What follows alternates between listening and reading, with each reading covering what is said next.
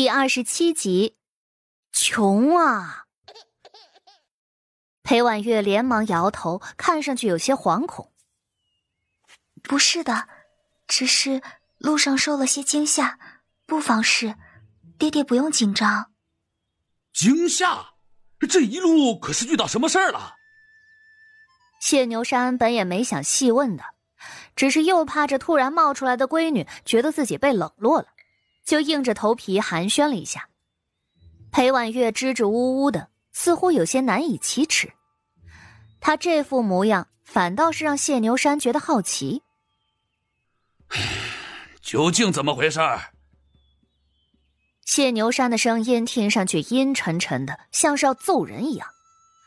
卢氏看女儿这么为难，便出言道。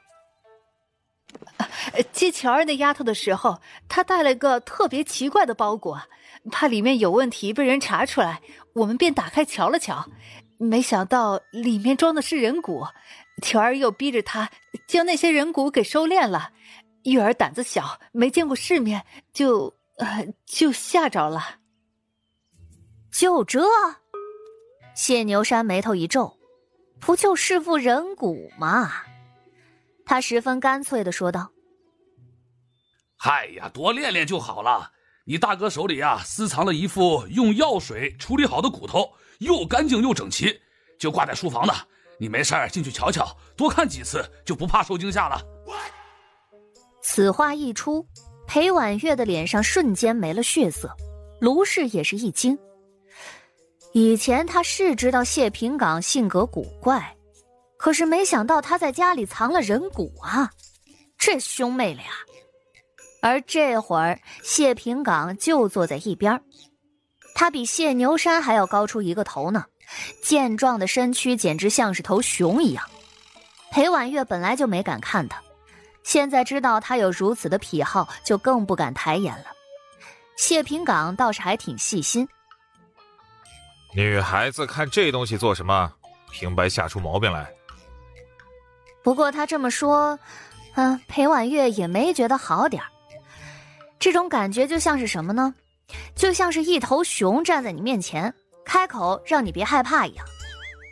娘说谢平岗长得又凶又壮，来之前他已经尽全力想象了，可是现在看到本尊，还是觉得自己想象中的太温柔了一点。谢平岗突然开口问：“爹。”你给大美准备礼物了没有？谢牛山下意识的回答：“没啊，我还想着等两天去打个头面呢。嘿，谁想着他们回来这么快？”谢平岗微微抬头：“啊，我也没，我这个月的月银花完了，爹借我点吧。”不借，滚熊，老子还没几个银子呢。谢牛山翻了个白眼儿。突然觉得自己怀里空空，属实是有些难办啊！穷啊，做官太耗银子了，就这破房子、破官，把他家底儿花的七七八八了，剩下的那些还要养着一大群的吸血虫，想喝上两口好酒都没钱，每个月都在努力的攒银子，都不敢支出的。谢牛山和谢平岗的眼神儿。同时都落在了小妹谢希的身上。谢希和谢平怀今年也才十二岁。谢希瞬间低下头，没钱，穷。谢平怀也赶紧喊道：“我也没有。”哥哥有。谢希闷着头嘀咕了一声，谢平怀立即向后一跳：“不准抢我银子！”这是我娘刚给我的，我都还没捂热乎呢。呵呵，石头银子，你就是捂上十天半个月也热不了多少。你这个做弟弟的也该孝敬孝敬老子哥哥姐姐好吗？谢平岗站了起来，就跟拎着小鸡崽子一样，把谢平怀给提溜起来，翻来翻去，掏出来两张五十两的银票。谢平岗很干脆的将一张银票扔了过去。爹，刚好，咱俩一人一张，没礼物就直接给钱吧，谁也别越过谁去啊。那我呢？谢平怀两眼直发懵，敢怒不敢言啊。他看上去气哼哼的，却又有点怂里怂气。这银子是母亲回家之后才给他的，放在怀里还不到一个时辰，就这么没了。谢平岗十分满意，裴婉月的眼中却闪过了几分失落。到底是亲父女、亲兄妹啊！明明他也在场，为什么就不想着给他一份见面礼呢？五十两银子。也总好过那一把冰凉凉的匕首吧。可卢氏却很是高兴。别看那只是一把小小的匕首，她这丈夫没有什么别的爱好，就喜欢这些打打杀杀的东西。这把匕首还是谢牛山以前做土匪的时候得来的，那上头镶着的宝石可是很值钱的，少说也能卖上一千两呢。而他们给谢桥的是什么？五十两的银票。卢氏眼中带笑，一脸慈爱的模样，摸了摸谢平怀的脑袋。回头娘再去账上给你支一些。好。谢平岗冲着谢平怀冷笑一下，谢平怀吓得缩回头，正要说话，就见谢桥从外头走了进来，众人顿时转头看了过去。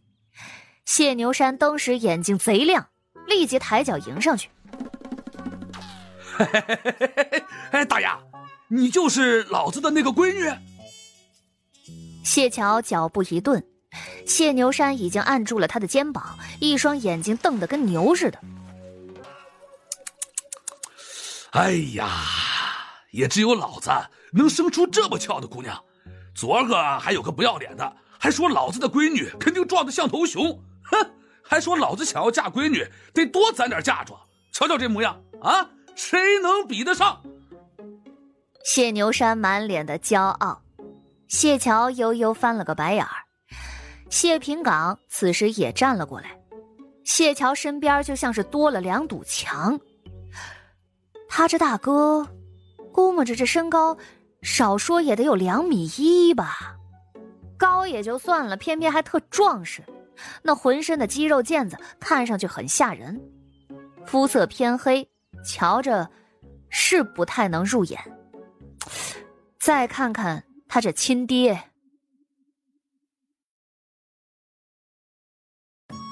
本集就播讲到，感谢您的收听。去运用商店下载 Patreon 运用城市，在首页搜索海量有声书，或点击下方链接听更多小说等内容。